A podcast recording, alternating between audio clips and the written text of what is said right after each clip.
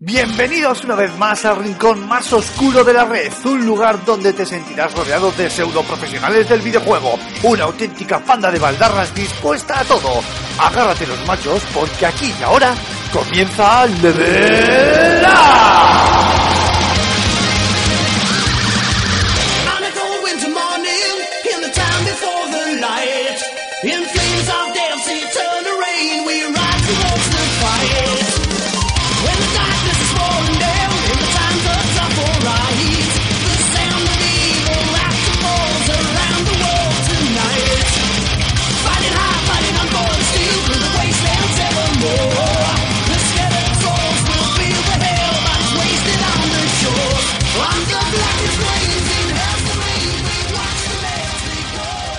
Buenas a todos, queridos espartanos. Bienvenidos a un nuevo Level Up, el programa número 23 de esta primera temporada. Y en esta ocasión vamos a hablaros, pues, un poquito de Konami y esos rumores, o tal vez no tantos rumores, sobre su posible abandono de las producciones de los juegos AAA que ahora debatire- debatiremos con el equipo. Y también retomamos un poco aquella sección de la que a qué estamos jugando, que sabemos que os gusta mucho y donde os vamos a comentar los últimos títulos, los títulos eh, más novedosos que toda la redacción estamos ahí dando sin, sin parar y viciando y ludando como si no hubiera como si no hubiera un mañana. Retomamos la sección de la firma de José Carlos Castillo, donde esta semana le va a dar un pequeño zasca a Sony por bueno, pues las últimas noticias con PS Vita y también por el precio del PlayStation VR.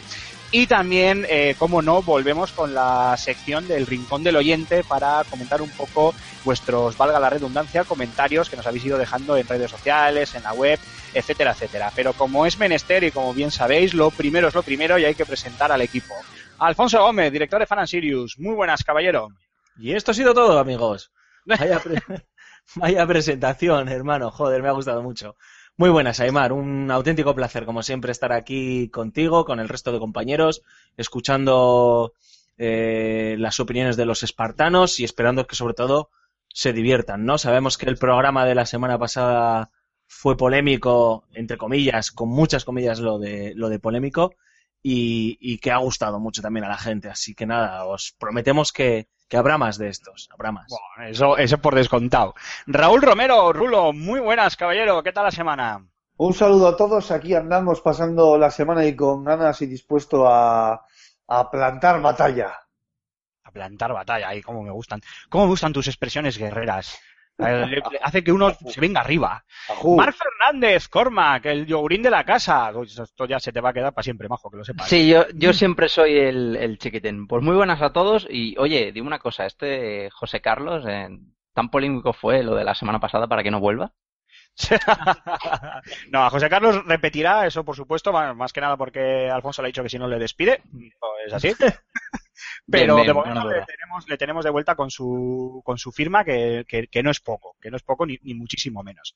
Eh, bueno, chicos, ya sabéis que no suelo hacer pausa directa, así que, ¿qué os parece si entramos ya de lleno en el primer tema, que es ese supuesto rumor, o tal vez no tanto rumor, de que Konami eh, siga realizando juegos AAA y en caso negativo, pues qué pasaría con sus grandes franquicias, ¿no? Como Pro Evolution o Metal Gear, etcétera, etcétera.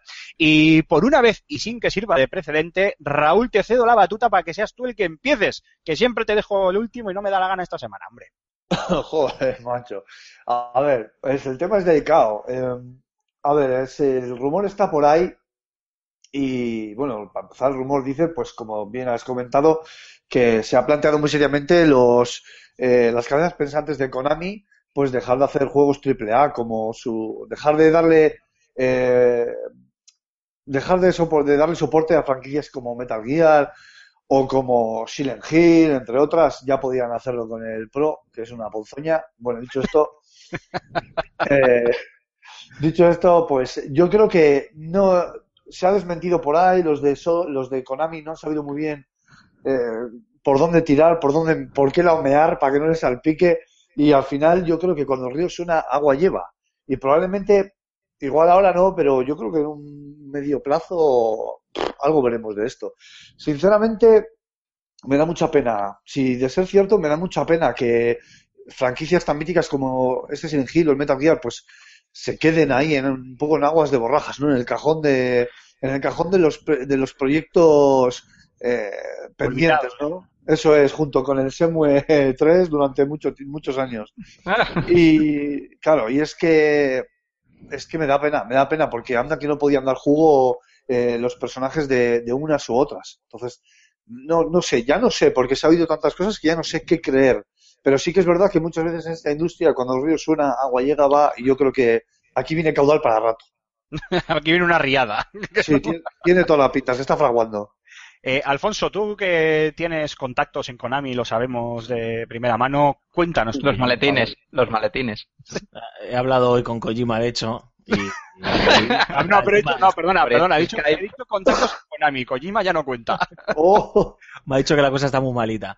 No, eh, a ver, evidentemente eh, sería un sería una noticia muy triste, ¿no? Eh, ha salido ya alguien de, de Konami a decir que no, que vamos, que ni por asomo se les eh, ha pasado por la cabeza abandonar el desarrollo de las grandes superproducciones eh, de los juegos AAA, eh, bueno, dejando de lado evidentemente una producción como puede ser un Pro Evolution Soccer y tal, eh, abandonar pues eso, ¿no? los Metal Gear, los Silent Hill, Castlevania. Ya no hablamos de recuperar franquicias míticas como Gradius por hablar de una o Zone of the Enders, Contra. etcétera, etcétera, contra, no, porque esas ya están desaparecidas. No, pero estaría guay, dime que estaría guay. Bueno, pero bueno, estaría guay. están desaparecidas desde hace muchos años eh, en la propia Konami. Yo creo, yo de, de hecho creo que no saben ni que ni que son de ellos. Tú ahora le preguntas a un directivo de Konami por Gradius y te dice, pero eso quién los quién, quién lo desarrolla, Capcom. Pero ahora hablando en serio, yo yo em, creo que eh, Raúl lo ha dicho utilizando nuestro refranero español, el cuando el río suena es que agua lleva, ¿no?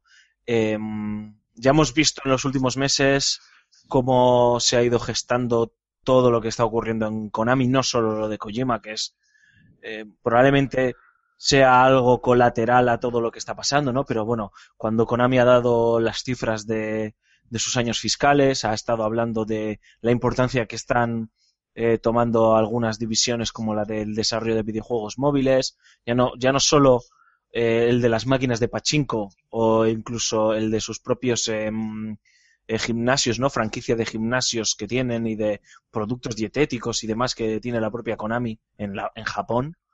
Eh, y hace tiempo salió, este mismo año, el, el presidente de Konami, si estoy tirando en memoria, ¿eh? sino que me corregís vosotros o que nos corrijan los, los oyentes, dejando claro que una de sus estrategias a futuro, a un futuro muy cercano, era el hacer muchísimo más hincapié en el sector o en, de los videojuegos para móviles o para plataformas móviles.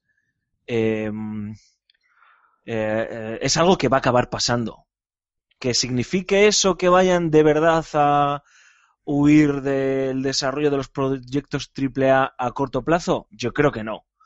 Que nos va a costar mucho ver eh, grandes proyectos de Konami para consolas o para PC como estamos acostumbrados, yo creo que tarde o temprano va a acabar, va a acabar pasando. O sea, salvo un Metal Gear que se ha visto que les es muy rentable y el Pro que, que bueno, que parece que están volviendo a la senda, yo creo que nos va a costar mucho ver un Silent Hill. Por hablar de franquicias que hasta hace poco han tenido videojuego, ¿eh? O un Castlevania. Yo creo que nos va a costar mucho. Que Konami sí que es probable que piense en, eh, en guardarlos en un cajón.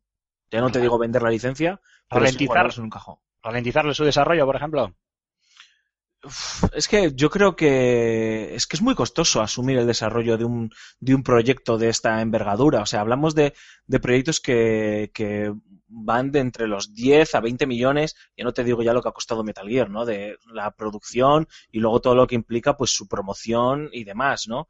Entonces, eh, para una empresa que, que no tiene la relevancia que tenía en los hace años, o sea, hace años hablar de Konami o meter un videojuego y ver el logo de Konami aparecer en la pantalla era sinónimo de calidad, era eh, sinónimo de buenas ventas, era sinónimo de prestigio. Konami, vamos a ser sinceros, ha pasado en la generación pasada ya pasó a convertirse en una eh, compañía bastante irrelevante dentro del panorama del, del videojuego. Salvando Metal Gear y salvando Silent Hill, algún, algún Silent Hill honroso y el, el primer Castlevania, El resto era, pues eso, para echarse a llorar.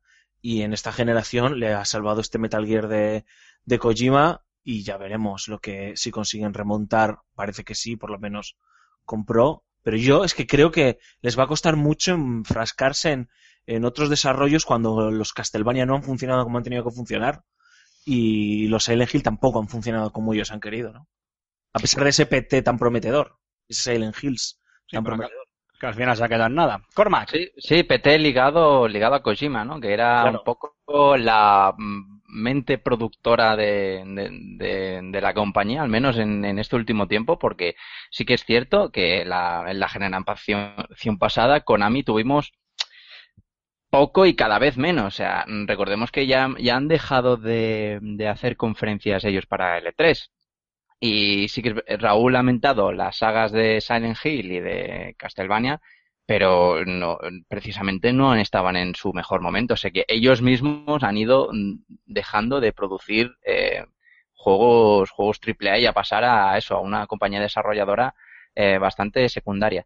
Con el tema de rentabilidad, a ver, Pro Evolution Soccer yo creo que sí que factura, factura bastante bien todos los años, pero sería una pena que no siguen haciendo nada porque tienen ahí el, el Fox Engine, que ya se ha visto en Metal Gear Solid 5, que es uno de los motores, parece ser, más potentes de toda la generación, y que ahora que dejen de hacer ahora videojuegos AAA sí que es una lástima, yo creo que, que- que una pérdida totalmente, ¿no? Porque Bueno, pero el motor, siempre lo pueden, nada. el motor siempre lo pueden licenciar a otras compañías. Sí, pero bueno, a ver qué compañía, no sé, se puede permitir comprarse ese, ese pedazo de motor teniendo ya, teniendo del suyo, ¿no? Porque si es una compañía grande, rollo EA y demás, ellos ya tienen su trabajo hecho con ese tipo de cosas, no creo que les apetezca cambiar, no vaya a ser que no se adapte a sus juegos o ese tipo de cosas, no sé, yo creo, yo creo que es algo más bien, más bien complicado, así que está en una etapa difícil. Y Bueno. si no renuevan eh, directivo o, o- o- contratan nuevos programadores o piensan en centrarse un poquito más en los juegos porque también están con sus juguetes, sus gimnasios, ese tipo de cosas, pues yo creo que pues se van a quedar en un plano bastante secundario. Como Sega. Bueno, yo, eh, haciendo un poco alusión al, refranero de, de Rulo, efectivamente las aguas en Konami bajan revueltas, pero esto no es algo, no es algo nuevo. Eh, yo personalmente soy bastante categórico. Yo creo que Konami no va a abandonar eh, ni, a, ni a corto ni a medio plazo los desarrollos AAA. Puede que, obviamente veamos menos, como bien decía Alfonso, y eso sí que lo, lo puedo comprar, eh, pues por el tema de los costes y demás, y de que eh, Konami es una empresa con una diversificación de negocio bastante, bastante amplia, pero no creo que ciertos, eh, ciertas gallinas de los huevos de oro, como pueden ser eh, el Pro Evolution, por lo menos a nivel de, de ventas, o unas sagas, o sagas míticas como Metal Gear o Silent Hill, las dejen eh, morir. Lo que luego vayan a sacar y el éxito que pueda llegar a tener, eh, ya supongo que es bastante más relativo y que solo el tiempo lo, lo dirá, pero sin duda alguna, yo, bueno, sin duda alguna, para mí, no creo que, que lo abandonen. En cuanto al tema del Fox Engine, es lo que te decía, Corma. Yo considero que tampoco les preocupará tanto en ese sentido porque se puede licenciar. No te estoy diciendo que se venda a una, a una tercera compañía, sino que se licencie. Es decir, que una, no sé, se me ocurre, por decir una tontería, eh, un estudio como Don't North, eh, pues oye, que quiera realizar un trabajo eh, espectacular a nivel técnico en un nuevo proyecto y licencie ese motor gráfico, por decir algo, eh, que igual económicamente es una salvajada lo que acabo de decir y imposible de, de asumir para un estudio así, pero bueno, quiero decir que, que en ese sentido me, me preocupa menos el, el, el nivel técnico de su motor gráfico y, y, que se vaya a desaprovechar que el hecho de que, de que esas, eh, repito, eh, gallinas de los huevos de oro se, eh, bueno, pues eh, se dejen morir de alguna manera eh, cuando, a pesar de, repito, la diversificación de negocio de Konami, pues siguen siendo eh, títulos que dan, que dan desde luego réditos muy, pues bueno, muy ricos para, para la compañía. Eh, a colación de lo que has comentado tú, Alfonso, os hago una pregunta a todos. ¿eh? me gustaría la opinión de todos. Si creéis que mm, Konami ha dependido demasiado de la figura de, de Hideo Kojima. Eh, me refiero no solo por Metal Gear, eh, sino también por el tema de PT y demás. Y puede que esta pelea entre ellos y esta huida hacia adelante de, de Hideo Kojima eh, pueda haber hecho un daño, pues no voy a decir mortal, pero que haya herido de gravedad la compañía. ¿Qué pensáis? Sí, si me permite responderme primero, yo creo que Konami desde siempre ha dependido de grandes nombres o grandes equipos, mm, Kojima Team, Silent Team, y cuando los ha perdido, o sea, se han escapado los genios, no ha sabido mm, renovar el plantel mm, vamos, eh, lo suficientemente eh, bien, con la suficiente calidad, como para que eso no se note tanto. Y por eso las franquicias han ido de capa caída siempre. Raúl, Alfonso. Sí, a ver, em, eh, Cormac ha puesto, ha dado también una, una clave. Todos recordamos cuando desapareció el famoso eh, primer equipo de Silent Hill, eh, los bandazos que ha dado, ha dado la saga con sus honrosas excepciones. Eh, cuando Koji Garashi decidió o, Ko- o Konami, bueno, decidió que no era un tío necesario para liderar Castlevania, porque también es cierto que a pesar de ofrecer grandes Castlevanias, también bajo la batuta de Igarashi eh, ha habido cosas realmente mediocres, pues bueno, hemos tenido resultados para todos los colores. Salvando el primer Castlevania de Mercury Steam, el resto, pues bueno, bastante irrelevante, ¿no? Eh, Hideo Kojima está claro que era un tipo importante dentro de dentro de Konami, no solo a nivel de a nivel creativo, sino a nivel directivo. Era uno de los eh, principales directivos de la propia empresa. Lo que pasa es que luego encima pues era el era el artífice de la propiedad intelectual más potente que, que tenía en estos momentos la, la, la compañía, ¿no? Eh, no sé si les puede haber dejado tocados de muerte, porque evidentemente como decía yo antes, la irrelevancia y los dispares resultados económicos de Konami venían de muchísimo antes, incluso cuando ese matrimonio Konami-Kojima era idílico. Y las cosas han, han, ido siempre mal y siempre hemos oído, igual que la muerte del PC, pues en los últimos años la muerte de, de, la propia Konami ha estado siempre eh, rondando, rondando la industria del videojuego. Pero yo sí que creo que por lo menos volvemos a lo que planteamos en su día, ¿no? Eh, les, les, ha dejado tocados como imagen de, de, marca, ¿no? Como, como compañía. Al final vas a dejar marchar o has dejado marchar por la puerta de atrás, como les gusta hacer al Barça y al Madrid, a, a una de tus grandes estrellas, eh, después de haberse coronado. Vaya zasca eh, más gratuito que les acabas de soltar. Sí, bueno, porque hay que de vez en cuando, para que no se nos duerman los oyentes.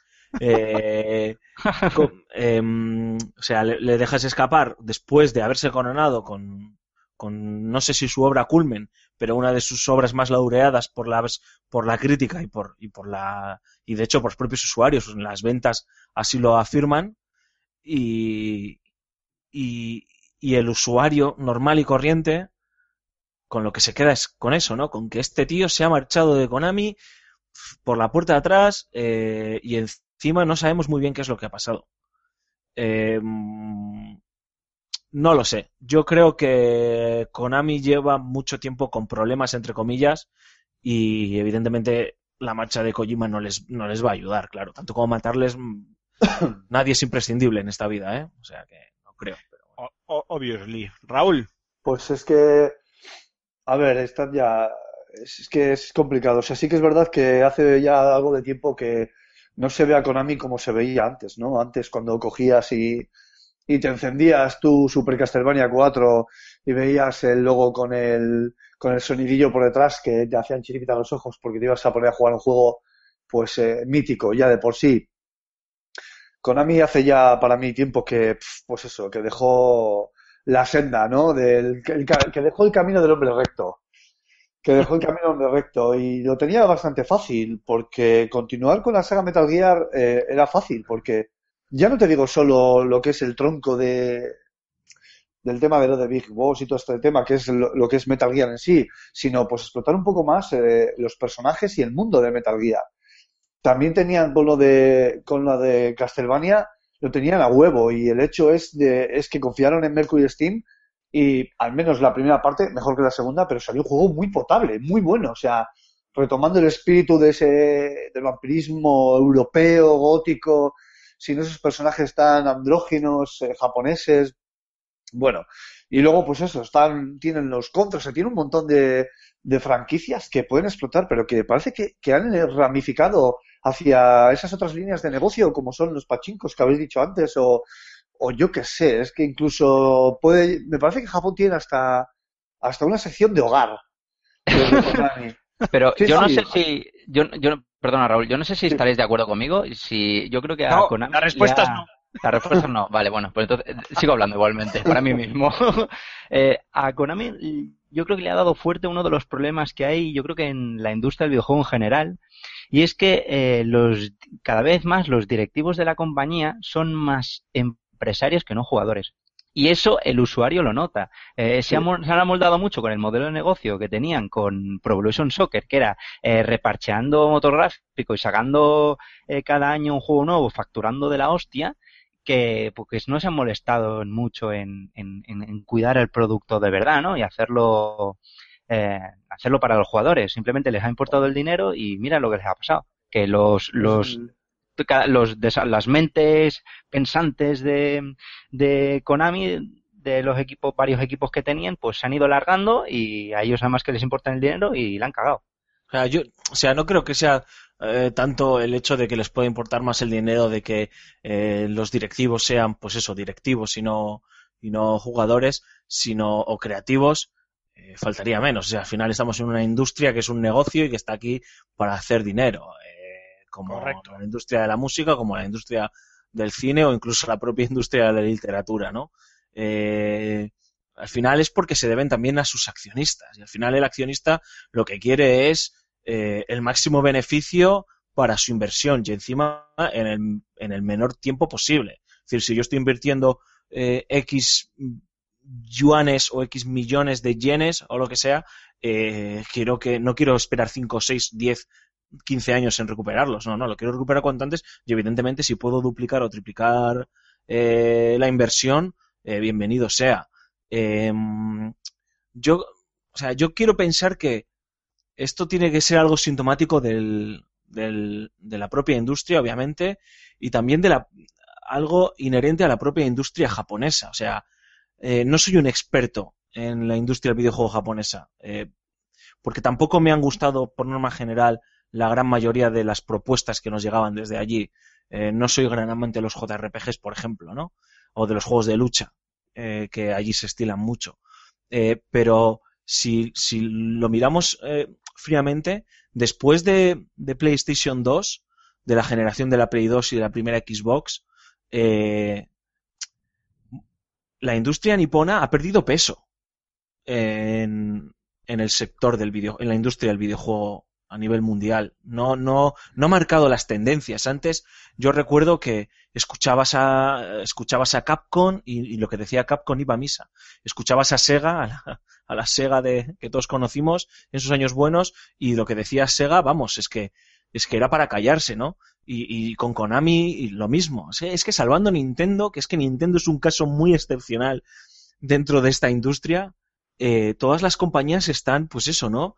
Eh, naufragando, las compañías japonesas naufragando, capeando el temporal como pueden y bueno, pues obviamente experimentando para ver, para ver dónde está su sitio. Es que estamos hablando de Konami, pero ¿qué es de Capcom? Pensad, ¿qué es de Capcom? ¿Qué está haciendo Capcom? Remake. Eh, competitivo 100%. Sí, bueno, competitivo Street 100%, pero el Street Fighter, pero eh, Ya está, ya está. hecho con ya su está. franquicia Resident Evil, por ejemplo. A la- pues igual que Silent Hill o peor, ¿no? A la, a la Hostia, peor, peor que Silent Hill. Lo han mandado a la porra, tío. O sea, lo que han enseñado en el Tokyo Game Show, que no sé qué, ni cómo se llama, el Counter Strike este de Resident Evil. mía, sí, sí. Por favor. Se llama Call of Resident. No sé, no sé O cómo se llama. Resident of Duty, o tú verás. No, no sé, no, no sé cómo se llama, pero, pero, pero bueno, o sea, eh, yo creo que lo que le está pasando a Konami lo podemos extrapolar al resto de las grandes compañías eh, o de las que han sido míticas compañías del videojuego en Japón. Es que quitando a Nintendo, quitando a Square Enix, que bueno, bueno, ahí también está, el resto, o sea, ya me dirás tú, que es de ellas. Y yo creo que es, o sea, estaría bien poder hablar con alguien que conozca muy bien las tripas del de la industria en Japón porque yo creo que ahí puede haber una de las claves, ¿no? Me fastidia no, no, no conocerlas. Llama, Es que- llama a Hideo, ¿no, no tienes por ahí su número para darle un toque y que nos explique. Le- Ese le está, de copas con, está de copas con el Guillermo del Toro. Están ¿Sabes llora- lo que- contando las penas, sí, sí. ¿Sabes lo Dale, Rolo, dale. el tema- con el tema de la industria de Japón? Que es que los juegos para móviles han hecho muchísimo daño. Pero Sí, sí. muchísimo, muchísimo. Han quitado cuota de mercado, pero, pero de forma salvaje, hasta tal punto que para reflotar un poco PS Vita, por ejemplo, en Japón, que tiene su nicho de mercado, pues sacan esos, esos juegos japoneses que aquí son casi hasta incomprensibles. Y no hablo ya del idioma, hablo de mecánicas, de este tipo de juegos raros, que o te gustan o no te gustan, no hay un término medio, no hay grises. Nintendo 3DS se mantiene también a flote porque es que Nintendo ha pillado tanto rebufo que es jodido ya de parar. O sea, saquen lo que saquen, eh, en Japón se compra. Si es portátil de Nintendo, se compra. Y los juegos móviles han hecho muchísima pupita. Porque un, en esta vida eh, tan rápida que viven los nipones, tan de aquí para allí, tan, pues, ¿qué es lo fácil? Pues coger, sacarte el móvil y jugarte, yo qué sé, a un pachinko virtual, a un juego de cartas, a un simulador de citas y todas estas mandangadas que allí pues gustan tanto. Entonces, allí ha habido, hay compañías que, que el grosso lo suelen vender allí. Y con lo que suelen vender allí, pues luego te hacen tus franquicias como Capcom, que tiene unas cuentas que, que no reflota, o Konami, por hablar de algunas. Y hay otras, pues que no les quedó más remedio en su momento que fusionarme, que fusionarse, como ha sido Square y Enix, dos pedazos de compañías míticas, pues que no les ha quedado otro remedio. Eh, pregúntale a SNK a ver qué ha sido de ellos, no ha sabido reciclarse, o bueno, hay, unas cuantas. Pero yo creo que eso ha hecho mucha pupita, mucha pupita, y ahí Konami no ha sabido reinventarse, adaptarse a, los nuevos tiempos. Y además, el mercado japonés siempre ha sido muy hermético, en todos los sentidos, hasta tal punto que eh, Microsoft la- las tiene canutas para hacerse un hueco, y eso que lleva tres generaciones.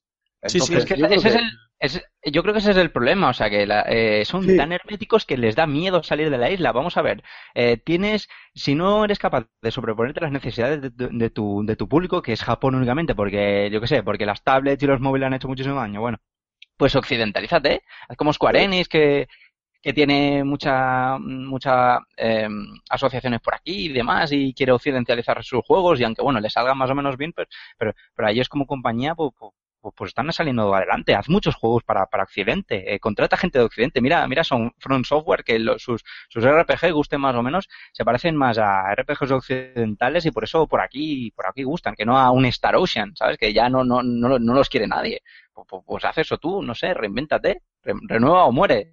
Sí, a ver, en- sobre todo en un mundo tan globalizado en el que ahora ya es sencillo. O sea, hace 30 años dile tú a Konami que monte un estudio en Los Ángeles. O sea, te enseñan un dedo enorme. Primero porque eh, tienen una forma completamente diferente de entender eh, los negocios a como nosotros los entendemos, una forma completamente diferente de, de entender las relaciones eh, de trabajo, incluso las relaciones sociales a las que las entendemos nosotros. Y eso es un esfuerzo que hay que hacer ahora, evidentemente. Es muchísimo todo más sencillo porque, pues bueno, eh, hemos evolucionado y en 30 años todo ha cambiado, ¿no? Pero eh, Konami, a su manera, ha hecho también sus pinitos con Occidente, ah, tenía el, eh, parte del estudio de Kojima Productions en Los Ángeles y lo han chapado, también por cómo lo han chapado, evidentemente. Eh, no sé, Capcom ha hecho sus pinitos con en Vancouver, si no mal recuerdo, para los Dead Racing y bueno, ni fu ni fa, les han salido buenos juegos. Eh, mm, puede ser una solución interesante, pero es una solución costosa. Es cierto que estaba ahora mirando datos, el presidente de, Konami, cuando presentaron los datos de este último ejercicio fiscal, eh, decía que en Europa sus grandes franquicias estaban funcionando muy bien, ¿no? Eh, hablaba de Metal Gear y obviamente hablaba de, de Pro Evolution Soccer.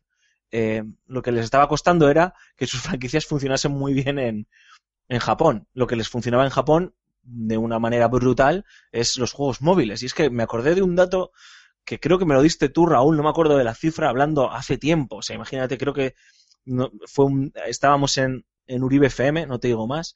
eh, y- Oh, y no, ha- salió- no ha llovido. y salió, salió la cifra de, eh, em, era una estadística de cuántos móviles tenía eh, un usuario japonés normal. Y me acuerdo que Raúl me dije, fuiste tú Raúl, seguro además, me dijiste la cifra, lo, lo comentamos y tal, y no sé si eran dos o tres móviles Sí. por persona en Japón, hace tres o cuatro años, que a lo mejor era como muy exagerado, una media muy exagerada, o no. Si es una media, hostias, sigue siendo, pues bueno, no quiere, quiere decir que habrá gente que tendrá seis o siete. Sí, era una media, eso es. Pero, pero dice, dice, di- dice bastante, ¿no? De la penetración que tiene, la tasa de penetración que tiene el, el, móvil en, en este, en este país y sobre todo, pues obviamente las, el consumo de aplicaciones y de juegos para móviles. Yo vuelvo a decir, ya como conclusión, por lo menos para cerrar por mi parte este tema, que yo sí que creo que Konami a medio plazo va a enterrar algunas de sus sagas. No digo que lo haga con Metal Gear, pero os digo que nos va a costar mucho ver otro Castlevania y ver otro, otro Silent Hill. Estoy, pero vamos, casi seguro. Yo, para cerrar, os voy a hacer una. Bueno, para, para cerrar, os quiero hacer otro. Es que me ha surgido una última pregunta, entonces ya sé que no vamos a cerrar porque me vais a contestar todos y vamos a estirar el chicle, pero es que por no demonizar las, las compañías, que obviamente no es nuestra intención, Por lo fácil Eh, que es, además, demonizarlas, macho. ¿Qué tienes en contra? Pero el tema es, eh, ¿creéis que, y esto os, os lo pregunto literalmente, no es mi opinión, ¿eh? es, una, es una pregunta literal, ¿creéis que a veces también a los creativos, y cuando digo creativos, pues me refiero precisamente a gente como Kojima, eh, se les ha podido endiosar demasiado de manera que a veces también se les va un poquito la olla con el tema de la pasta y pretenden que sus proyectos tengan un presupuesto sin fin, un tiempo de desarrollo sin fin para que al final acabe siendo lo que ellos quieren sin ser eh, realistas en cuanto a las cifras, las inversiones y a lo que una compañía necesita, que al final es conseguir réditos. Raúl, tú mismo. Joder, macho. me- es que con ese pedazo de pregunta que has lanzado, tronco. A ver, claro que, claro, claro que es posible. O sea, claro que es posible. Al final ellos lo que tienen que hacer es eh, tener la mente fría porque es muy fácil dejarse llevar. Está claro. A nosotros nos ponen una corbata, tío, y un traje, nos ponen en una mesa muy grande con unos cuantos directivos, tío, y nos dejamos llevar. Porque somos así de pajilleros, tío, es la verdad. Somos unos frikis, tío, y es lo que hay. Pero ellos tiene- tienen que mantener la- los pies en el suelo y tratar de ver un poco el- ese rédito del que tú hablas, esa, esa parte fría del negocio, ¿no? Que, que es, es necesaria, tiene que haber una simbiosis. El problema es cuando la balanza se decanta mucho más por ese lado que por el otro. Entonces yo creo que ahí se pierde totalmente la objetividad y, y pasa lo que ha pasado con muchos estudios. Entre ellos yo creo que es lo que está pasando en Konami. O sea que Cormac. Eh, Yo creo que sí, estoy bastante de acuerdo con lo que ha dicho Raúl, pero lo importante es que, bueno, no se dejen llevar tanto y que se adapten un poco, que sean un poco más versátiles, ¿no? A la hora, a la hora de, de adaptarse, pues a la evolución, ¿no? del mercado, vamos, que no, no tiene más. Alfonso. no sé, yo creo que por eso es importante que confluyan las dos figuras, ¿no? Es decir, necesitamos un creativo y luego necesitamos un, un estadista, alguien que, que mire los números, que los mire, que los mire fríamente y que, y que sea el que, el que sepa, eh, pues obviamente hacer confluir la parte económica con la parte creativa. Eh, o sea, no, no creo que sea un problema de endiosar o no endiosar a, a, a las figuras. De hecho, son necesarias estas figuras, este tipo de autores. Lo comentábamos el otro día en el, análisis de, de Metal Gear. El problema es eh, eh, que pensamos que el que el que tira de la cuerda o el que corta es el malo, ¿no? Cuando puede que sea el malo el otro, ¿no? El que, el que no sabe frenar, pero por eso eh, cuando se hace un videojuego pues tenemos un director creativo, pero también tenemos un productor. Y el productor tiene que estar por encima de todo y tiene que mirarlo todo y tiene que tener todo muy controlado y saber hacia dónde vamos y hacia dónde tiene que ir el videojuego y sobre todo controlar qué presupuesto hay y obviamente que la parte creativa no se resienta o se resienta lo menos, lo menos posible. Eh, yo creo que es cuestión de entender obviamente eh, los ciclos de desarrollo de un videojuego y entender eh, lo que cuesta producirlos. Eh, um, y, que, y que todo está pasando demasiado rápido. Eh, antes, um, a lo mejor era normal un ciclo de desarrollo de tres años, cuatro años, tampoco había tanta información y entonces no era necesario o no, había, eh, o no había tantas facilidades para tantos canales para facilitar la, información y entonces no era necesario andar alimentando a la bestia, es decir, a los usuarios que estamos siempre ávidos de la última pijada mm, sobre el, último juego que se haya anunciado y, y, y, entonces, claro, es que, es que está todo cambiando a una velocidad enorme. Ahora tiene que ser todo muchísimo más rápido, con unos costes muchísimo más, más reducidos, o no, no se sabe. O sea, ahora, pues eso, ¿no? Están esas teorías, ¿no? De si, de si tenemos que pensad en una cosa. eh, ¿cuántas veces hemos hablado de la clase media de los videojuegos?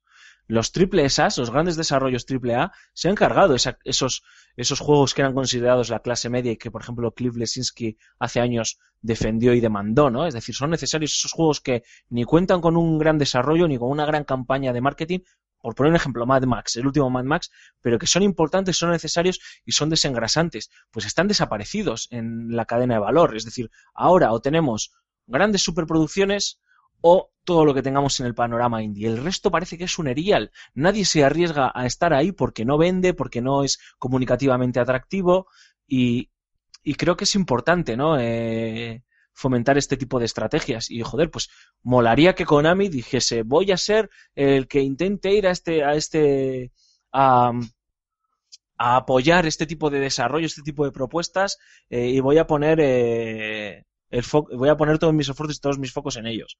No sé, sería interesante saberlo. Pero bueno, eh, lo que sí que es una pena es que se haya marchado Kojima y el no saber qué narices va a pasar con, con Konami y con Metal Gear.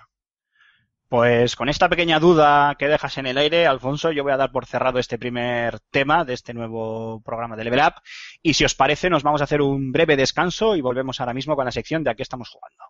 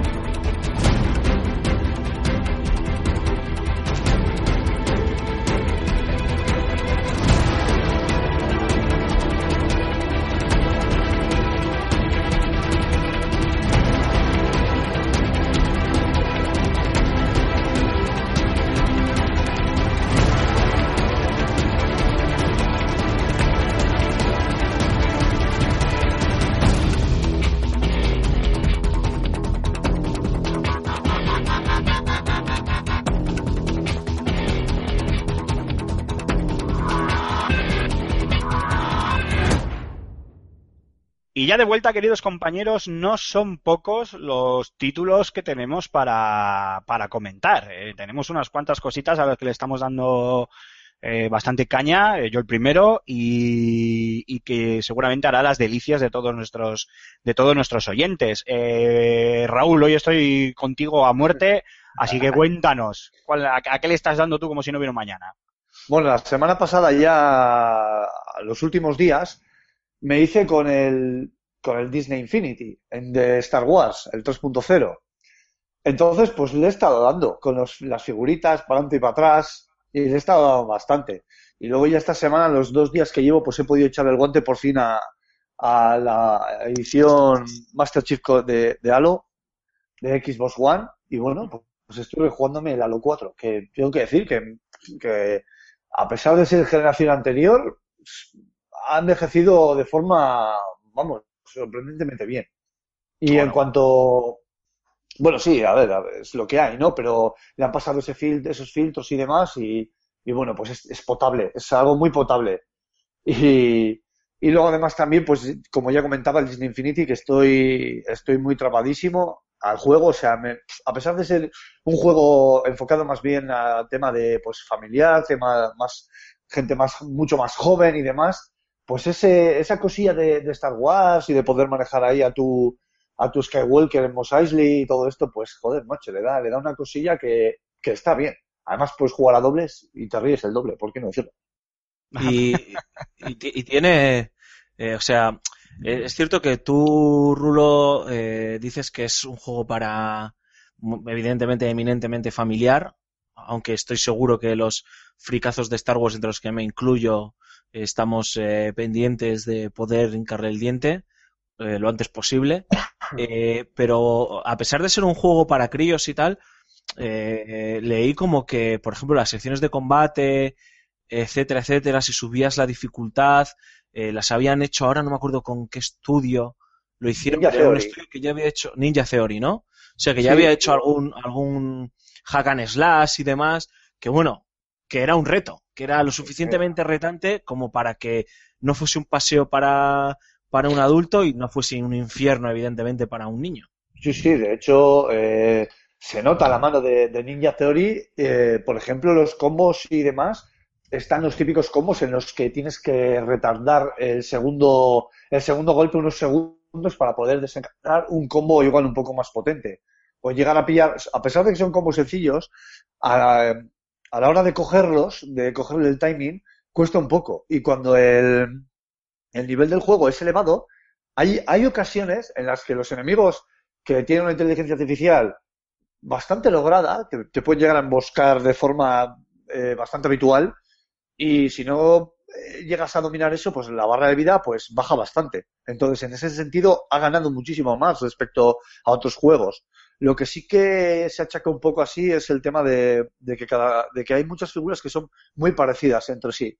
Por ejemplo, eh, tenemos a Luke Skywalker, que es el, ejemplo, el ejemplo más icónico de, la iconografía, valga la redundancia, de Star Wars, y tenemos a su contrapartida, que es eh, Han- eh, que es exactamente igual, salvo un par de, de chorradas. Entonces, pues, pues bueno, pero en ese, pero son, son pijaditas. O sea, aquí lo que realmente presta es poder moverte eh, y eh, cogerte un X-Wing, irte ahí a la atmósfera y, y disparar a todo bicho viviente y a esos droides buitre y cosas así. O sea, es que es un juego que está, que ha ganado bastante en cuanto a jugabilidad y a mecánicas de combate y que por supuesto tiene el grandísimo aliciente de que es Star Wars. Eso, lo que yo te iba a preguntar es la variedad, ¿no? Es decir, eh, al final, este tipo de propuestas, pues, eh, son o una propuesta muy clara de co- compra de Navidad, de tengo que regalarle algo a mi sobrino, a mi hijo, a mi nieto, ahí va muñequitos de Disney y esto tiene que ser muy fácil, eh, o fanservice total, ¿no? Eh, con lo de los Avengers ya pasó, eh, aquí con Star Wars evidentemente está claro también que tiene ese puntito para fans, pero claro, a mí lo que me, lo que me preocupaba es eh, si es variado. Eh, no solo variado por el poder de intercalar los personajes, que también me gustaría que me lo explicases porque lo tengo que admitir, nunca he jugado a ningún Skylander ni a ninguno de estos y no sé cómo narices funciona esto de tener diferentes eh, muñecotes, eh, cómo los tienes que integrar en el juego, cómo, cómo no juegas o no juegas y luego además de la variedad que eso te puede dar, que entiendo que hay esta parte de la gracia, es la variedad de las misiones, es decir, entiendo que más allá de matar bichos y utilizar un sable láser, podamos hacer otras cosas. Has hablado de, de pilotar X-Wing, ojo, me mola, pero no sé si hay más sorpresas. Sí, a ver, hay, una- hay unas cuantas sorpresas. Para empezar con los muñecos y de forma muy rápido, eh, depende de qué escenario puedes jugar con los muñecos o con otros. Por ejemplo, en, en el escenario de el, de Luke y Leia, que creo que es Twilight of the no me sale el nombre. Bueno, en ese escenario, que lo que juegas es eh, un poco, pues, las primeras películas, por decirlo de alguna manera, la base de Hot, vas a Endor también, a todas, visitas tres planetas en cada escenario. Eh, evidentemente, pues, eh, igual no puedes jugar a- con un personaje que, que no, que está, pues, más avanzado en la historia. Del episodio 1, por ejemplo, con Anakin de mayor, eh, no puedes volver, no puedes jugar ahí, porque evidentemente es Eh. ya Darth Vader. ¡Hola! ¡Spoiler! Ojo, spoiler. Ojo, spoiler. Bueno, también puedes coger y buscar moneditas de héroe, y con esas moneditas de héroe desbloqueas el poder poner tú el muñeco en la base para jugar. Entonces, si a ti te matan tu muñeco en combate, ese muñeco tú durante un tiempo no puedes jugarlo y tienes, te ves obligado a quitar ese muñeco para poner otro. Esa es la, esa es la, esa es el, la excusa del juego para que el Sí, tiene enfriamiento. Claro, para que el jugador eh, pique y compre esos muñecos también, aparte del coleccionismo y del marketing puro y duro. Y en cuanto a la variedad, pues eh, tienes las misiones troncales, que son, pues eso, la mítica, por ejemplo, eh, incluso puedes jugar a correr la carrera de vainas para poder hacer un favor a, a lo- al, al HAT. Y, y bueno, sí que es verdad que las, las misiones principales están muy bien porque son variadas, pero luego tiene las típicas misiones de, relleno, de recolección, de, que son pues bastante chorras, pero que bueno, que a la larga pues es un relleno como otro cualquiera. Entonces lo más interesante del juego es pues lo que es pasarte la historia, por, decirlo así, y dejar un poco más de lado, porque es que además, fuera parte de que puedas conseguir dinero para comprar alguna nave que te haga falta por la- para la misión principal, poco más te va a servir. Y aparte de la experiencia. Y con la experiencia subimos pues poderes de la fuerza o disparos potenciados para Leia o, o lo que sea. ¿Y es largo, tío? Pues tres planetas. A ver, yo no me he calculado las horas, tampoco lo he mirado, pero tampoco me parece que. No, no creo que sea ni, ni corto ni largo, porque como te puedes liar tú la manta en la cabeza, recorriendo, recorriendo lo que es, pues eso, Tatooine, Endor y todas estas historias, incluso podemos ir en Town Town, pues es un poco lo largo que tú quieras, ¿no? En el sentido de que hay fases que te dejan total libertad en un escenario, mundo abierto, mundo abierto por decirlo de alguna manera, porque a pesar de ser un gran espacio para mover el personaje, está limitado, pero nunca tienes la sensación de esa limitación. Y luego tienes las, las partes más bélicas, que son, pues eso, avanzar por un, por un escenario prefijado y, y encorsetado, en el que tienes que llegar de A a B. Y al final de B, pues está el consabido jefe final, Darth Maul o General Grievous, al que tienes que vencer. Entonces, a mí me ha parecido, sobre todo lo que es, lo que siento, lo que he sentido cuando este juego es divertirme. Lo que he hecho ha sido divertirme, disfrutar con, con el juego y con la ambientación.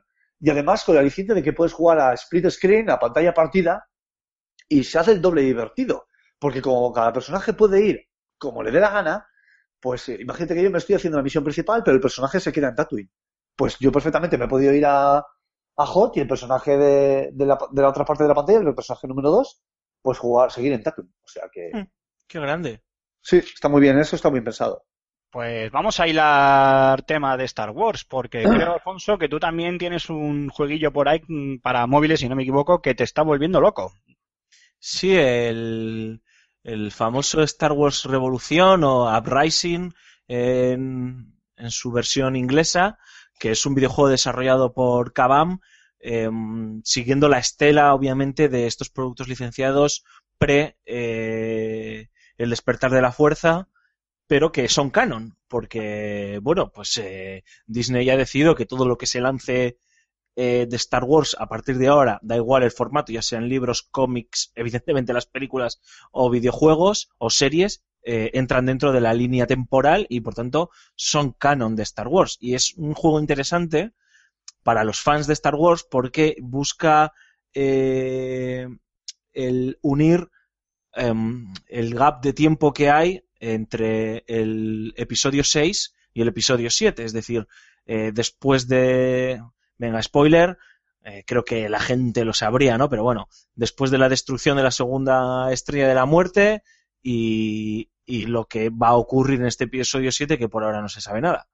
Eh, entonces, la premisa argumental es eh, em, han pasado unos meses de la destrucción de esta segunda estrella de la muerte, de la muerte del emperador y claro, hay un remanente del imperio que lo que está haciendo es un control muy poderoso de las eh, comunicaciones para, para evitar que se expanda esta noticia tan funesta y evidentemente el resto de sistemas pues se puedan unir a la revolución y eh, a la a, a, los rebeldes, perdón, en una revolución y acaben, pues bueno, eh, por, por derrocarlos, ¿no?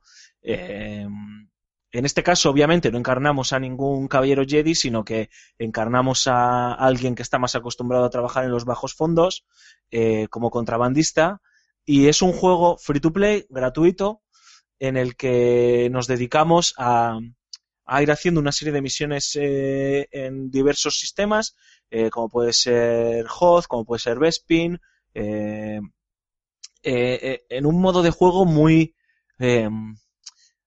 parecido a un Diablo, ¿no? Por así decirlo. Se juega en un móvil, o sea, no penséis que es un Diablo. Es un juego muy sencillito, en el que tú tienes que ir avanzando de A a B, matando a todos los enemigos que aparezcan en pantalla, utilizando una serie de poderes que hayas ido eh, desbloqueando porque has comprado la habilidad a eh, los eh, entrenadores, por así decirlos, que están en cada uno de los de los planetas, ¿no? Entonces, pues desbloqueas esa una habilidad que te puede permitir, pues, hacer un disparo más preciso, un disparo más rápido, saltar, esquivar y demás. está guay porque, bueno, está bien escrito el juego, para aunque no lo parezca, con un tono que sí que es cierto eh, no es muy Star Wars eh, en el sentido de, de, que tiene es un aire como muy fresco, como muy juvenil y si estamos acostumbrados a este tipo de aventuras de acción, rol y demás, pues eh, está, a mí me viene a la cabeza pues un Caballeros de la Antigua República en el que todo es como mucho Joder. más serio, ¿no? Eh, los diálogos son como muy profundos, eh, eh, el contexto es como muy denso y aquí es como muy pim pam, muy rápido, muy juvenil, ¿no? Muy, muy Star Wars Rebels. No sé si habéis visto la serie. eh, sí, sí. Que a mí me ha gustado mucho y yo creo que, también. que, que, que va, que va por ahí, ¿no? Y me parece un enfoque muy, muy interesante. Eh, como buen free to play que es, eh, puedes jugar todo lo que quieras, evidentemente, pero te da la oportunidad de, eh, y creo que lo han hecho bien, de gastarte tus dineros, yo todavía no he caído y espero no caer, pues para conseguir una serie de ventajas que te permitan pues adquirir un equipo más potente o adquirir eh, compañeros, ¿no? Que te ayuden a hacer misiones secundarias, porque tú puedes mandar a compañeros a hacer misiones secundarias. Ellos nunca te, ellos nunca están contigo, ¿eh? O sea, cuando tú juegas una misión principal, eh, solo manejas a tu muñecote. O sea, es así de sencillo el juego. Pero les puedes, digamos, mandar a diversas misiones eh, secundarias para que, eh, pues eso, te den créditos y te den y te den puntos de experiencia. Es un juego de móviles, eh, de, partidas cortas, eh, tiene un componente multijugador bastante interesante, aunque todavía no he sido capaz de probarlo con ninguno de mis amigos gañanes que lo tienen, eh, porque al final, pues como buen juego multijugador tienes que estar jugando en ese momento para que te inviten a hacer misiones. Un sistema de clanes o facciones que, que es como muy competitivo y está muy bien porque te hace sentir que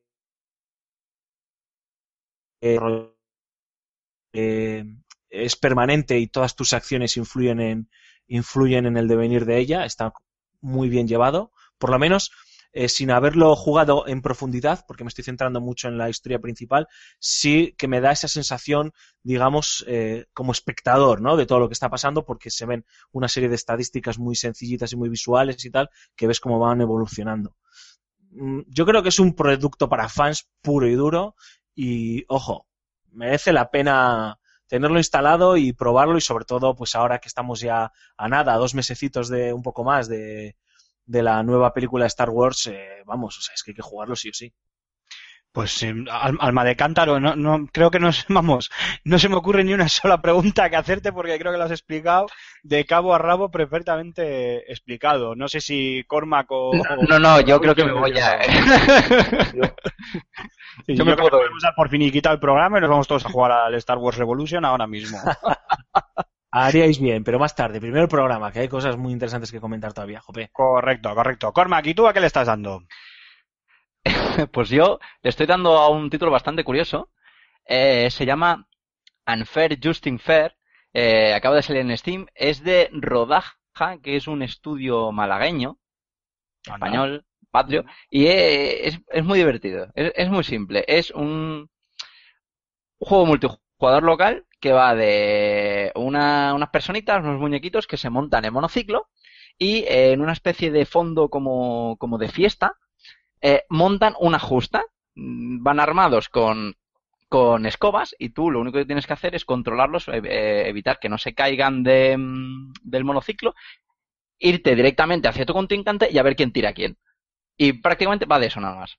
Es mul- únicamente multijugador local, o sea, eh, para echarte unas risotadas con tu colega que viene a tu casa y, pues, no sé, estáis hartos de jugar al Pro, al FIFA o al juego de turno, lo que sea, pues os ponéis con, con este título que podéis jugar con mando, con teclado, con lo que queráis y la verdad es que os podéis echar unas risas. Va, va bien, eh, sobre todo si vas mm, ebrio perdido. Por eso te ríes más.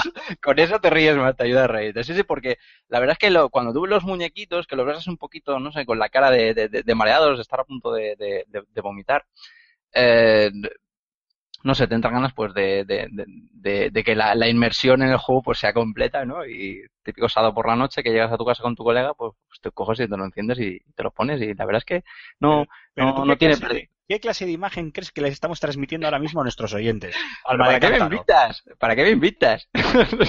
O sea, van a, van a pensar que, pues bueno, no, no, prefiero, no- prefiero no decirlo.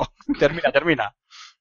Pues eso, está, está para, para Steam y no, no, no me acuerdo ahora mismo del precio. Yo es que lo he conseguido eh, por Prescopy. Así que echarle, echarle un vistazo. Y, por cierto, ¿quién está con el Pro Evolution 2016? Uh, un Tú. pobre. ¿Estamos ¿Tú alguno? no? Servidor. Ah, correcto. Yo lo probé en su día. Probé la, la demo y le pude meter unos cuantos partiditos que me gustó, pero, pero lo que es la versión final, no. De hecho, ya, ya lo habéis subido, Alfonso. ¿Y qué, qué nos cuentas, Alfonso, de, del Pro? Bueno, eh, estoy pendiente de recibir eh, la competencia para poder hacer eh, un artículo interesante hablando de los dos juegos, ¿no? Eh, sin entrar en las tan odiosas comparaciones, ¿no? Pero tengo que decir que, joder, me ha sorprendido. Eh, solo puedo valorar el FIFA por la demo, que yo me imagino que también lo habrás probado, Aymar. Sí, Eh, la tengo, y- sí, sí. y puedes, puedes hablar, aunque hayas jugado, aunque hayas jugado a la versión demo y no hayas jugado a la versión final, yo creo que la idea que tengas en la cabeza eh, es lo que representa el juego. O sea, este tipo de juegos se suelen defender muy bien en una demo, ¿no? Eh, luego hay algún tipo de, de disquisiciones que es importante saberlas jugando a la versión final, eh, pues los distintos modos de juego, cómo funciona el online, que, que hasta hace poco no lo he podido probar. Entonces, eh, si quieres podemos hablar, ¿eh? Podemos intercambiar las opiniones si a ti te apetece. Eh, Yo lo, lo que te puedo decir muy brevemente y de forma muy concisa es que el Pro Evolution me dejó muy, muy buenas sensaciones frente a un FIFA que me resultó más, más continuista, pero claro, donde hay un salto temporal de, de, lo último que yo había jugado a lo, a lo, a lo, a lo actual. Pero el Pro Evolution sí que me dejó una sensación de, de un control, de una, eh, a ver cómo lo digo, de un control de juego mucho más, eh, no voy a decir realista, ¿vale? Pero que sí que te exigía, eh, no voy a decir unos conocimientos futbolísticos extremos, no tienes que ser entrenador de fútbol, nada por el estilo, pero coño, sí saber cómo son los devenires reales de un partido para adaptarlo a, ese control y que lo que hagas en, eh, con tu mando se transmita al, al juego de una manera eh, eh, pues realista, valga la, redundancia, y que, y que realmente tenga una, una efectividad eh, dentro de lo que es el, pruebo- del- el propio gameplay del, del título. Todo ello con, pues bueno, pues con unas animaciones que me gustaron muchísimos y una calidad gráfica que al menos lo visto en la demo, pues me dejó un poco ya a estas alturas de la generación. Todavía andamos, bueno, pues sí, vale, los jugadores son 100% reconocibles, pero se le puede exigir y se le debe exigir mucho, mucho más. Pero me gustó muchísimo, hago inciso, el control, ¿no? Un control muy, muy suave, muy limpio, muy bien equilibrado y sobre todo de los que te hacen pensar para que lo que realmente tú hagas a la hora de jugar sea eh, precisamente eso, ¿no? Jugar al, fútbol. No sé si a ti te, te transmitió lo mismo.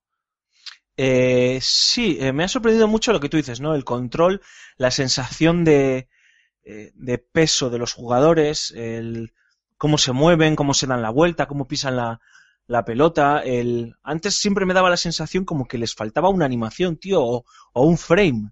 No sé explicarlo. Es decir, que a- a- se daban la vuelta y como que a- ocurrían muchas cosas de golpe y, pasaba de estar de una postura a otra y que como que era muy, muy poco creíble, ¿no? Y eso al final, joder, este es el típico juego al que le acabas metiendo muchas horas porque lo acabas, o eres muy fan de él o lo tienes como desengrasante. Estoy jugando al Metal Gear y me he hecho un par de partiditos para, para parar porque la tensión acumulada pues me, me apetece meterle un par de goles a la Real o tres o cuatro, ¿no? Entonces, pues bueno, pues siempre, siempre vienen bien ese tipo de, enfrentamientos. Un saludo a nuestros oyentes realistas. y o a los Asuna, o sea, quiero decir que no hay ningún problema, es decir, eh, hay unos cuantos juegos, equipos hay a los que se, merecen que les meta unos cuantos goles con el Athletic. No, pero ahora en serio, eh, eso, eso sí que sí que me, me, ha parecido como un detalle destacable. Y, y, el, y, y el tempo, o sea, el ritmo del juego, también me parece eh, que está muy logrado, ¿no? Tú lo has dicho, eh, se ven muy bien las fases de un partido de fútbol, eh, eh, eso- esos momentos de control en el que ninguno de los dos equipos eh, tiene, tiene un dominio claro sobre el otro, en eh, ese momento en el que a lo mejor vas ganando y ves como el otro equipo, según se va echando la hora encima, pues empieza a, apretar y te empieza a presionar a la salida del balón, o el equipo que pone el autobús a lo, a lo Mourinho y no hay manera de entrar y tú ya estás utilizando eh, todas las tácticas posibles para poder eh, para poder eh, meter gol está bien pero me ha pasado eh, y eso que eh, estoy jugando en la dificultad más alta porque lo recomiendan me ha pasado que le he encontrado trucos al juego y eso no me gusta no me ha pasado jugando en la dificultad más alta de la demo del FIFA ¿eh? Eh, que solo puedes jugar partidos de cuatro minutos además, que no es lo mismo eh, que jugar partidos de 10 minutos, por ejemplo, en el, en el Pro, ¿no? Pero en la demo del FIFA, en las dificultades más altas se me hacía, joder, complicado, tío, meter goles. Ya no solo el hecho de que me metieran, porque tampoco es que te metan goleadas, o sea, a lo mejor perdías por 1-0 o 2-0 y tal, pero es que aquí en las dificultades más altas yo he encontrado ya varios trucos, como el disparo manual desde fuera del área, eh, es casi casi gol cantado, porque los porteros son un drama, son un auténtico drama. No he visto, no he visto cosa tan mala nunca. Es que hacen, hacen algunas cosas eh, que, no, que no tienen explicación y que creo que no pasan en el fútbol, por lo menos en la Liga Española. No sé si en la Liga de Zaire, pues puede que ocurran, tío, pero aquí no, pasan, tío. Pues pasan. Eh, o sea, yo solo he visto hacer a porteros mm, eh, que representan al avatar de, de un portero de la primera división española, ¿no? O, por ejemplo, el abusar mucho de, los carrileros y de los centros al área. Si tienes un buen rematador que se está enfrentando a, a defensas que no son muy duchos en esas lides, por ejemplo, muchos de, muchos de los centros de Susa a Duriz terminan en gol. Terminan en gol o terminan en, en, palo o córner porque los acaba ganando. Acaba ganando esas, ese tipo de enfrentamientos. Eh, coger el balón y, y, y, hacer una diagonal y disparar desde fuera del área. Pues si no terminan en gol el 90% de las ocasiones, pues lo que te digo, te dan una segunda, una segunda oportunidad. Eh, y eso no me gusta. Después de tantas horas, eso no me gusta. Creo que refleja muy bien lo que decías tú, los tiempos de un partido, y eso está muy guay. Eh, pero, joder, encontrarle los, los truquillos, por así decirlo, que por lo menos yo haya encontrado los trucos que a mi forma de jugar son efectivos, le restan emoción. Y luego, claro, pues sigue teniendo esos fallitos. No sé si te fijaste en la demo, de que eh, cuando llega el minuto 70 todos tus jugadores están fulminados, tío.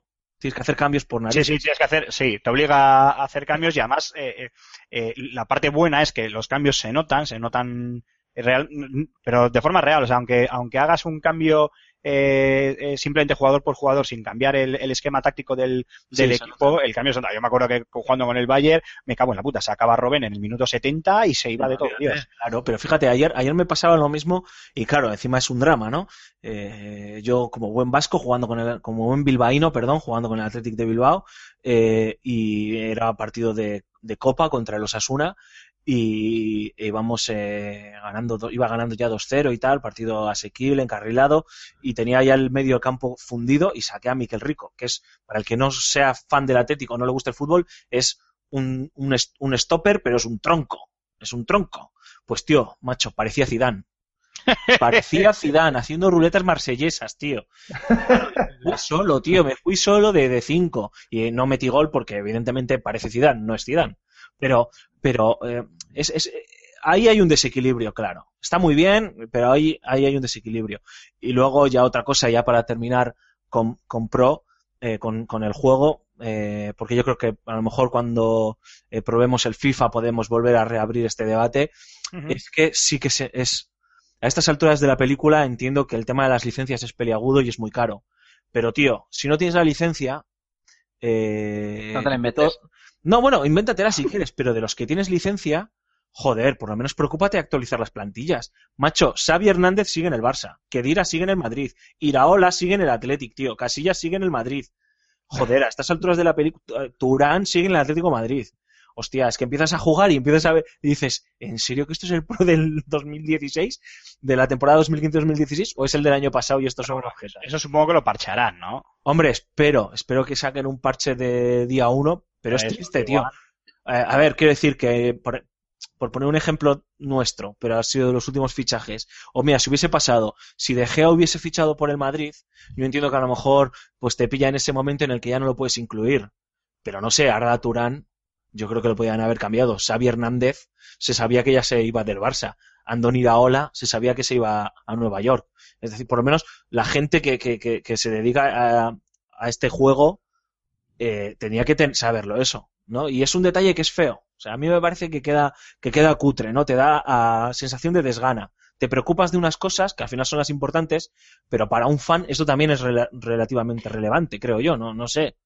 No, no, sí, sí, está claro, está claro. Y al final que lo tengan que andar solucionando, parcheando, cuando lo podían haber hecho bien desde el principio, pues bueno, es, creo que es la película de siempre, vaya.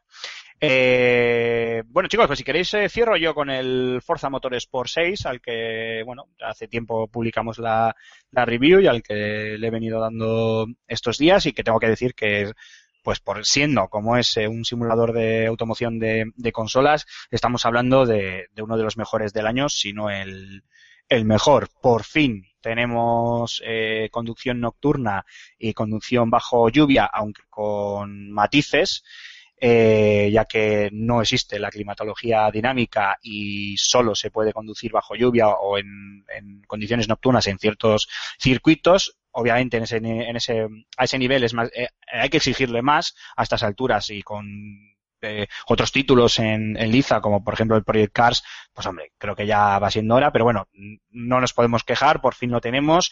Y luego a nivel técnico me ha parecido una bestia parda y yo lo resumo un poco como lo resumí en la primera frase de la review, que es que Forza Motorsport 6 es todo lo que, lo que debió de ser en su día eh, Forza 5, que se limitó a, bueno, pues a demostrar un poco la calidad y la, eh, bueno, la, la capacidad más que la calidad técnica de, de Xbox One con un juego muy, muy recortado, muy reducido y este Forza 6 eh, probablemente hubiera tenido bastante más sentido pues hace ya esos dos, dos añitos. Aún así estamos ante un auténtico juegazo como casi todos los Forzas, por no decir eh, todos y que encima va a hacer las delicias de los, de los jugadores de consola por varios motivos, ¿no? Primero, repito, por la inclusión de, de las carreras nocturnas y de, y de la lluvia, lluvia extrema, por cierto, alguna vez que, que conduces eh, bajo lluvia ya puedes agarrarte los machos porque como pilles una balsa de agua te quedas sin coche, no es que hagas aquaplan ni es que sales disparado. Hmm. Y segundo, porque el nuevo mando de, de la One, con esa vibración en los gatillos y esa sensibilidad en los mismos permite un control muy muy accesible aunque no juguemos con volante que obviamente es la manera de jugar más deseable y con la, la, que mejor experiencia te va te va a conseguir pero bueno aún así con el con el mando se puede disfrutar pues de una manera bastante bastante agradable y por lo demás pues no sé si queréis vosotros hacerme alguna pregunta sobre el título lo de siempre tío eh estos son los típicos juegos que a mí me llaman la atención, como el de Fórmula 1, aunque también he visto que este año, después de leer tu crítica, pues bueno, mejor tenerlo lejos. Sí, eh, por desgracia este año, sí, sí. Eh, yo no soy experto, es decir, yo entiendo que si alguien me dice, ¿me recomiendas un NBA? ¿Te gusta la NBA? Sí, pues pruébalo. Si no te gusta, tío, olvídate porque necesitas... No lo quiero comparar, obviamente, a la curva de dificultad de un Forza ¿eh? o, de, o, de, un Project Cars. Eh, pero bueno, necesitas meterle horas, ¿no? Y este tipo de juegos a mí me llaman la atención como jugador, mm, pero no soy experto, no soy amante de los coches. Y me echa para atrás, pues el tener que configurar tu coche. Eh, ese nivel de profundidad por un lado y luego el, la curva de aprendizaje, ¿no?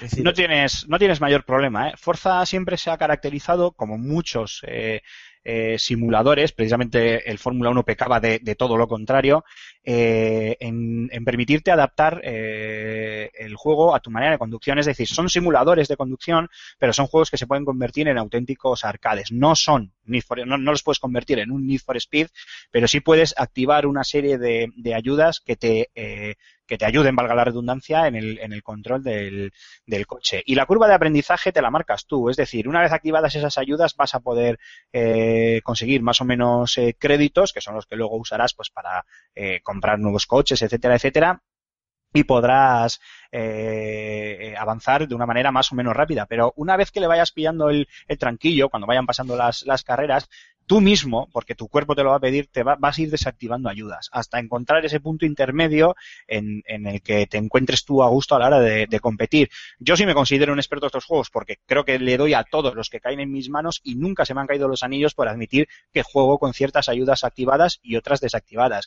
Pero muchos de mis amigos del Xbox Live son auténticos fricazos que juegan en modo simulación con todas las ayudas desactivadas y vamos, o sea, lo disfrutan como, como enanos, pero no disfrutan más que yo. O sea, quiero decir, al final eh, yo lo disfruto de la misma manera. Y en cuanto al tema de, de, los, regla, de los reglajes y de los diferentes, eh, eh, bueno, to, todo el tema mecánico que se puede retocar al, al, coche, es verdad que puede llegar a abrumar, pero para eso también tienes las opciones del, de las mejoras rápidas, donde tú mismo pues eh, tienes unos kits de, de, de mejoras rápidos que puedes comprar por un precio que te dicen exactamente qué es lo que mejoran en tu, qué bloques mejoran en tu, en tu coche, que si la suspensión, que si el peso, que si el motor, que si lo que fuere, sí. y te dan un tanto por ciento, te lo marcan en rojo o en verde, de lo que ganas, lo que pierdes, ¿no? Pues ganas, eh, igual pierdes un poco de aceleración, pero ganas velocidad punta, este tipo de, de, cosas. Algo que para aquel que no quiera andar retocando cada milímetro del, del coche, pues lo puede hacer de una manera rápida, totalmente eh, válida, sin ningún tipo de trampa ni cartón y que permita eh, pues, continuar eh,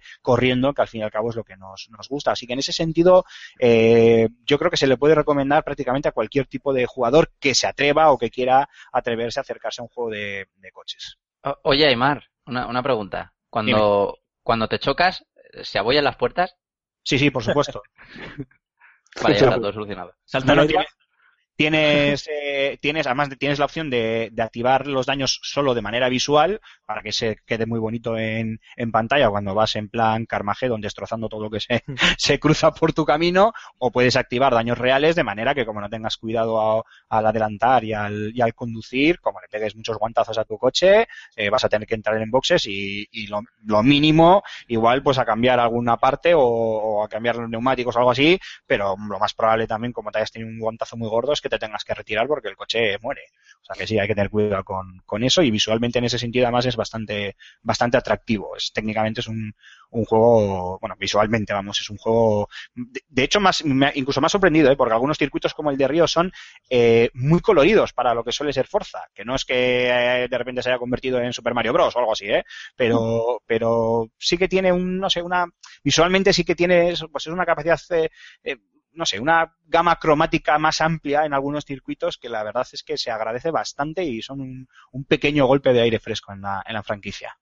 ¿Y, y, y, ¿Y, qué dirías de este año la competencia, digamos, es Project Cars, que, que bueno, pues parece ser que ha puesto eh, el listón muy alto o por lo menos ha entrado con una potencia brutal a pelear la pole, ¿no? ¿Tú qué dirías? ¿Que este, este Forza también está ahí en ese, en ese nivel o es superior o está por debajo? Mira, sobre eh, todo por fomentar ese debate el del que yo no puedo participar, pero sé que a lo mejor habrá algún oyente que le encanta y tiene y tiene ciertas dudas, ¿no? Le encanta y tiene una consola y tiene un PC o bueno, es que no sé si el Project Cars ha salido para consolas, no te digo más. ¿eh? Sí, sí, sí, ha salido. Sí, es que de, de hecho el, el, el, kit de la cuestión está en lo que tú acabas de, de preguntar, Alfonso. Eh, el, el, mundo de la simulación de conducción en PC es otro mundo. O sea, tienes títulos de este año como Assetto Corsa, por no comentarte otros, eh, otros eh, diferentes que también, que también hay, que le dan mil vueltas a cualquier título. Pero cuando ya nos, nos centramos en consola, el, el mundo de la simulación se cierra muchísimo. Tanto, Mm. tanto, tanto, tanto como pues al Forza Motorsport en la One y al Gran Turismo en, en la PlayStation. ¿Qué pasa? Que Project Cars sí ha salido en, en consola. Y Project Cars es un gran simulador de, de conducción, tanto en PC como en consolas. Yo creo que, obviamente, eh, el único hoy por hoy, estoy haciendo así de memoria, pero vamos, que no creo que me equivoque, el único hoy por hoy que puede competir con, con Project Cars en Xbox One es, obviamente, Forza, que es la licencia clave de, de, Microsoft. Pero si me preguntas mi opinión, sigo pensando que aunque solo sea por eh, climatización, por la, por la climatología dinámica y otros detalles, eh, Project Cars está un puntito o incluso dos por encima o, incluso tres por encima de, de Forza. Forza es un grandísimo título, cualquier fan de Xbox One que se lo quiera comprar o que lo quiera adquirir, aunque solo sea por nombre, lo va a disfrutar y lo va a gozar. O sea, en eso no, que nadie tenga ningún problema, ninguna duda. Project Cars puede ser eh, el desconocido en este, en este sentido, pero yo creo que habiendo jugado ambos, Project Cars está por encima de, de Forza sin duda alguna. Al menos es mi primera impresión, vamos. Y una cosa, no para ti, sino para Rulo, que me ha venido ahora a la cabeza. eh, y antes de, de- de cerrar ya este, te- este bloque, supongo que si no siempre te hacemos la puñeta. Sí, sí, hay que cerrar, hay que cerrarlo, hay que cerrarlo. es para su Infinity, su Disney Infinity 3.0, que era, tío, lo tenía antes y se me ha ido el santo al cielo. Uno, está doblado al castellano. Si es así, eh, con voces de actores reconocidos, entiendo que, bueno, que eh, habrá algunos que han envejecido, obviamente. Eh, y dos, la banda sonora. ¿Qué nos puedes decir de la banda sonora, Rulo, tío? Está el Pues la los temas, no Sí, sí. A ver, son, son versiones mezcladitas y retocadas un poco para ajustarse a, a los compases del juego, pero sí, las bandas sonoras y las músicas, junto con los efectos eh, de, de láseres y disparos, es- son los mismos. O sea, Mm. en ese sentido, tú vas a cerrar los ojos y vas a pensar que estás viendo una película de Star Wars. Y en Sí. cuanto al doblaje, sí está doblado y con los actores que doblan en las películas a los protagonistas. La voz de Anakin Skywalker es la voz de Anakin Skywalker. La voz de Kanan Harlus es Claudio Serrano. Sí, sí, sí. Y, y así, incluso la de Yoda. Lo que pasa que, eh, salvando pues un par, perdón, un par de excepciones, las de... La de Luke, me imagino, ¿no? Y la de Leia. Raúl, no te mueras, no te El mueras. pollo, el pollo, Rulo, el pollo. Eso, eso es. Pues salvando un par de excepciones, las demás eh, como que no se ajustan muy bien al personaje.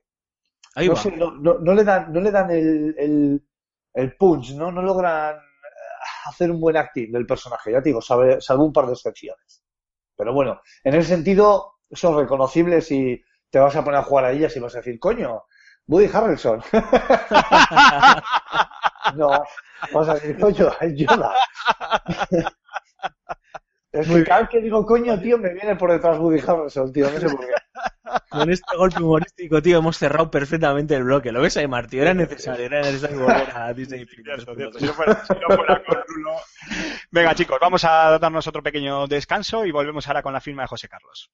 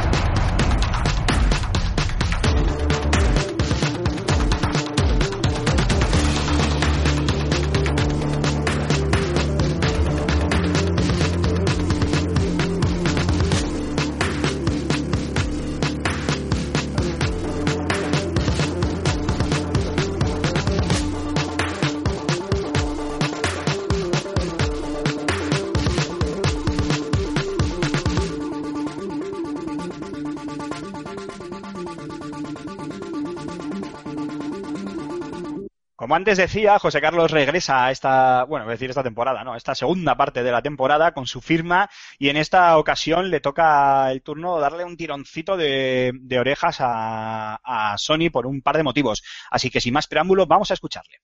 No falla.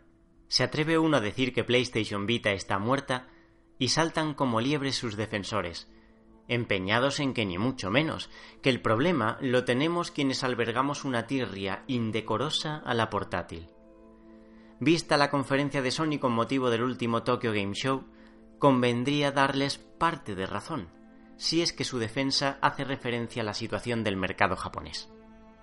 De los numerosos juegos anunciados, la inmensa mayoría tendrán versión para PS Vita, lo que demuestra el éxito del hardware por aquellos lares. Ahora bien, ¿qué nos queda a quienes no casamos especialmente con JRPGs y derivados? Efectivamente, poco o nada. Viene esto a colación del último colmo patrocinado por Sony, que anunció el lanzamiento de Gravity Rush 2 en exclusiva para PlayStation 4 una de las pocas propiedades intelectuales de Vita, cuya secuela llevábamos años esperando, cambia de plataforma para compensar la carestía de exclusividades que también padece la sobremesa. ¿Qué cara se nos iba a quedar si no? Mucho nos extraña, visto lo visto, que ni el Abismo Dorado ni Killzone Mercenary hayan corrido la misma suerte que Ziraway, cuya versión Unfolded acaba de llegar a las tiendas. PS4 reafirmaría así su condición de trastero, de la que también han dejado cuenta varias reediciones de PlayStation 3 como The Last of Us, God of War 3 y próximamente Heavy Rain, Beyond Dos Almas o la trilogía Uncharted. Tampoco han gustado, siguiendo con el papel de Sony en la feria nipona, las declaraciones de Andrew House respecto a PlayStation VR, originalísima nomenclatura final de Project Morpheus. Las gafas se equipararán en precio a una consola de nueva generación, lo que no es criticable sino presumible, dada la tecnología inherente. Oculus Rift, sin ir más lejos, precisará de un equipo de gama alta para hacer su magia. Lo que se critica es que la multinacional japonesa siga presumiendo que la realidad virtual es el futuro. No a ese precio, desde luego, como tampoco parece seguro que muchos usuarios abandonen su reticencia al aislamiento cada vez que les apetezca echarse una partida. Huele esto a la misma chamusquina que la tecnología estereoscópica que también Sony decidió resucitar.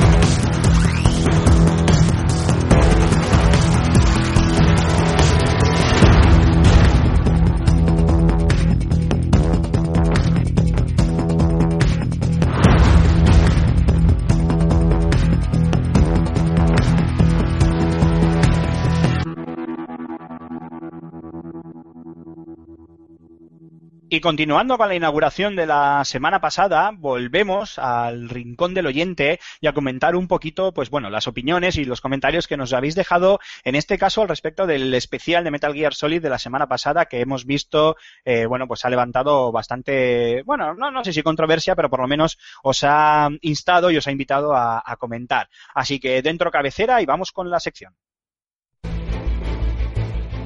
Una vez más estamos ante un poderoso enemigo. Es hora de ser valiente. Tenemos que tener coraje. Tenemos la obligación de actuar. Es el momento de dar un paso adelante. En verdad os digo que este es vuestro momento. Aquí y ahora es donde nosotros aguantamos a los vídeos de FS Gamer. No somos nada sin vuestros comentarios. Así que coged vuestros teclados y a. Sois espartanos. Bueno, pues vamos a empezar, si queréis, por algún comentario que nos han dejado en Facebook, por ejemplo, donde Matt O'Haira nos comenta, toda una decepción para el verdadero fan de la saga. Ya no es solo que se haya quedado incompleto, sino que la, caracterización, perdón, de los personajes es pobre, viéndose por primera vez en la saga unos personajes sin vida que parecen sacados de un Metal Gear fake. Uh, qué grande. Véase la, ya la ha dado ahí, pero bien. Véase la escena del viaje en coche con tu mejor amigo, entre comillas, y de Ocelot mejor no hablamos. Y nos manda una sonrisa. Bueno, pues se ve que Mato Jaira, al igual que nosotros, o que algunos de nosotros, o de vosotros, mejor dicho, que yo no lo he jugado, pues también ha estado bastante decepcionado con, o sea, se ha quedado bastante decepcionado con el juego. Sin embargo, también en, en iVox, la, una de nuestras plataformas principales donde publicamos el, el podcast, eh, bastantes eh, o unos cuantos eh, oyentes nos han dejado eh, algún, algún que otro comentario. Por ejemplo, Gerardo Tatis, Gerardo Tatis 86 nos deja dos comentarios. Por un lado nos dice, lo siento, pero el juego es genial. Jugabilidad, historia, uno de los pocos juegos de PS4 que de verdad me divierte. Bueno, habría que decir que es multiplataforma, pero bueno, entendemos que él, que lo dice porque es en donde lo está jugando. Primer sandbox que no me hace ver que estoy en uno y, se, y me mete en la piel de Big Boss.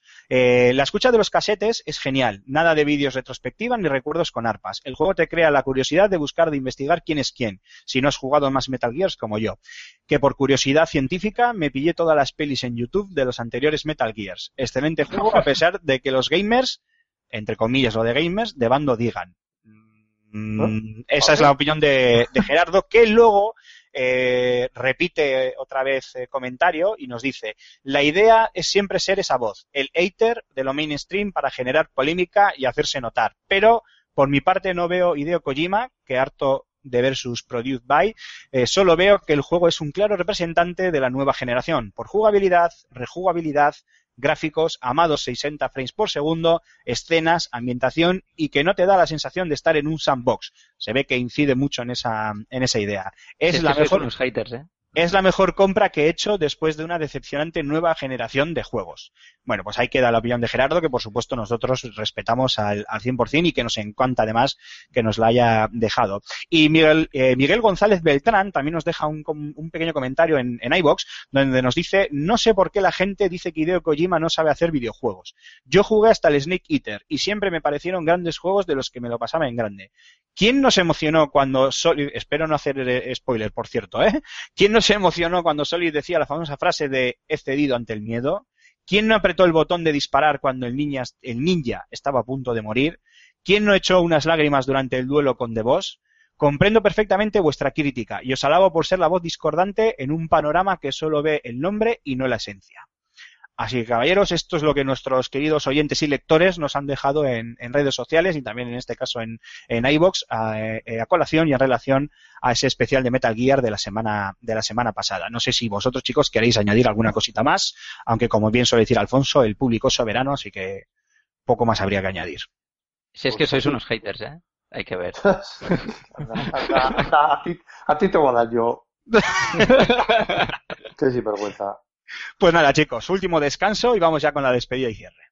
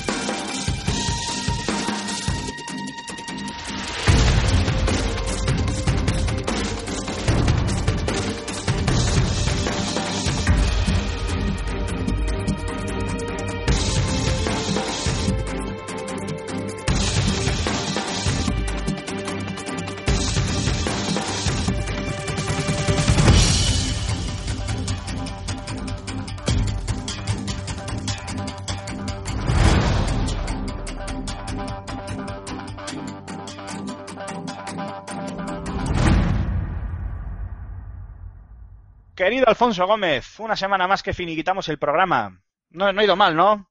No ha ido mal. Esta semana hemos hablado de muchos jueguicos, es decir, que la gente no se va a poder quejar. Hemos tenido para todos los gustos y esperemos que en próximas semanas también sea así, aunque está claro que habrá que hacer especiales eh, por narices porque ahora también vienen eh, grandes eh, juegazos. Sí, y un placer. Animar, como siempre, a la gente a que participe de verdad, que, que nos digan lo que quieran, que nos, si no comparten nuestra opinión, oye, pues es es súper lícito. Yo tampoco comparto la mía muchas veces. Y, y que, oye, nos, nos, nos, nos den todo su feedback, ¿no? Como dice Raúl, que al final, eh, para nosotros es muy importante saber que hay gente allí, ahí, al otro lado, escuchándonos. Genial. Mar Fernández, eh, Cormac, muchísimas gracias una semana más y nada, te he visto hoy más sereno, más tranquilo, ¿eh? Poco guerrero te he visto yo esta semana. Sí, es que ya después del programa pasado ya, ya, me tengo que calmar para ir recargando pilas. La semana que viene no sé si voy a estar, pero si no, la siguiente pues voy a venir con el hacha afilada otra vez. Así que Miedito. preparaos. Miedito me das. Y Raúl Romero, como de costumbre, tú quedas para el final porque te toca recordar las formas de contacto. Me despido de ti, muchísimas gracias una semana más y el micro es tuyo. Bueno, pues un placer eh, haber estado aquí una semanita más compartiendo opiniones y bueno, vamos allá, las redes sociales, como siempre, un repaso. Nos podéis encontrar en Facebook, en Twitter, en Google Plus y también en YouTube, donde además eh, debéis, si estáis obligados a darle al like para ayudar a la comunidad a crecer mucho, mucho. Y todos vuestros comentarios pues serán como siempre bienvenidos y pasados por el ojo imputor de nuestro querido director que los desechará inmediatamente. Eh, y, y por último, pues ronda de twitters. Empezamos con el mío, es arroba Raúl Romgim. Alfonso, Arroba Alfonso Gómez AG. Cormac. Cormac, barra baja 20. que te pillamos con las defensas bajas. Y el mío, queridos oyentes, es eh, arroba Aymar barra baja Zikilin. Muchísimas gracias una semana, una semana más por estar ahí y os esperamos dentro de siete días con un nuevo programa que esperamos que, no sé si mejor, pero que al menos os divierta tanto o más que este. Hasta dentro de siete días. Adiós a todos.